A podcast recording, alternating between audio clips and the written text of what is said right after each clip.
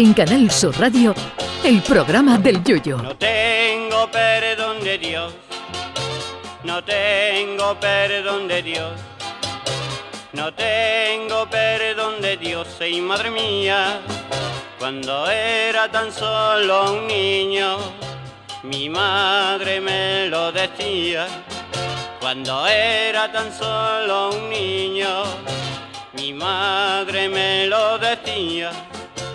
No tengo perdón de Dios, no tengo perdón de Dios, no tengo perdón de Dios. Perdóneme usted, madre mía. Bueno, pues se acabó lo que se daba. Se acabó la Navidad, la Nochevieja y los Reyes Magos y la vida vuelve poco a poco a su normalidad. Ahora toca acudir al psicólogo para olvidar poco a poco la carne mechada, el jamón del bueno y los langostinos cada dos por tres. Ahora toca acudir a una clínica de desintoxicación del polvorón para abandonar ese molesto vicio que nos ha acompañado desde hace casi tres semanas. Y ahora toca también acudir a los distintos establecimientos para gestionar esas devoluciones de los regalos de los Reyes Magos que no han acertado del todo o que han confundido el destinatario. Ayer mismo yo vi en un centro comercial que estaban abiertos a la niña del exorcista que decía que venía a devolver y efectivamente no veía cómo puso aquello.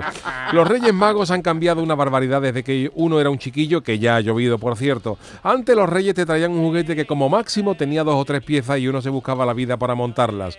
Hoy en día, para montar cualquiera de los juguetes que les han traído a mis hijos, hay que pasar un máster en tecnología y didáctica por la Universidad de Massachusetts y un doctorado en ensamblaje y acoplamiento por la Universidad de Oxford.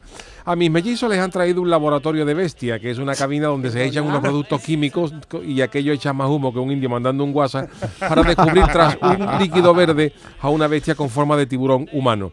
Tengo yo que probar si cambiándole los ingredientes necesarios y echándole otras que yo conozco, la máquina te prepara un gin tonic, en cuyo caso daré por buena la inversión de los Reyes Magos. A mi niño chico, don Pablo, los Reyes le han puesto una moto con repasillas que la criatura ha hecho medio segundo menos que Mar Márquez con la Ducati de la puerta del salón a la mesa del mismo y se ha puesto el ojo tras darse como una mesa como si se hubiera estado entrenando ayer con Rocky Balboa. Además, Pablo nos ha salido músico y había pedido una guitarra con la cual trata de tocar la canción de Coco de Disney. Pero de momento el único Coco que suena es el del padre y el de la madre pidiendo clemencia. Pero paciencia que seguro que Matt Knopfler empezó pidiendo a los reyes una guitarra para tocar algo similar. Otra cosa para la que hay que hacer un máster es para montar el templo egipcio de Indiana Jones de Lego, que aquello tiene más piezas que la vajilla de la reina de Inglaterra. Y que mi señora Mariki ya se encargó de asesorar a mi hijo Marcos y ambos están a la espera de recibir el diploma de Harvard de arquitectura. Y luego están esos juegos de entretenimiento que entretiene mucho más el intentar descifrar las instrucciones que el mismo juego en sí. Para el año que viene voy a pedir como deseo de año nuevo que los fabricantes simplifiquen los montajes e instrucciones, por el amor de Dios. En lo que a un servidor se refiere, los Reyes Magos se han portado bien con sus correspondientes cositas de tecnología, su ropita del Cádiz, su vale para la PlayStation y los infalibles calcetines y ropa de abrigo. Les pedí también a sus majestades el bote de los euromillones, pero los Reyes han pasado de mí como Angelina Jolie viendo cómo le tira los tejos Mr. Bean. En fin, otro año será.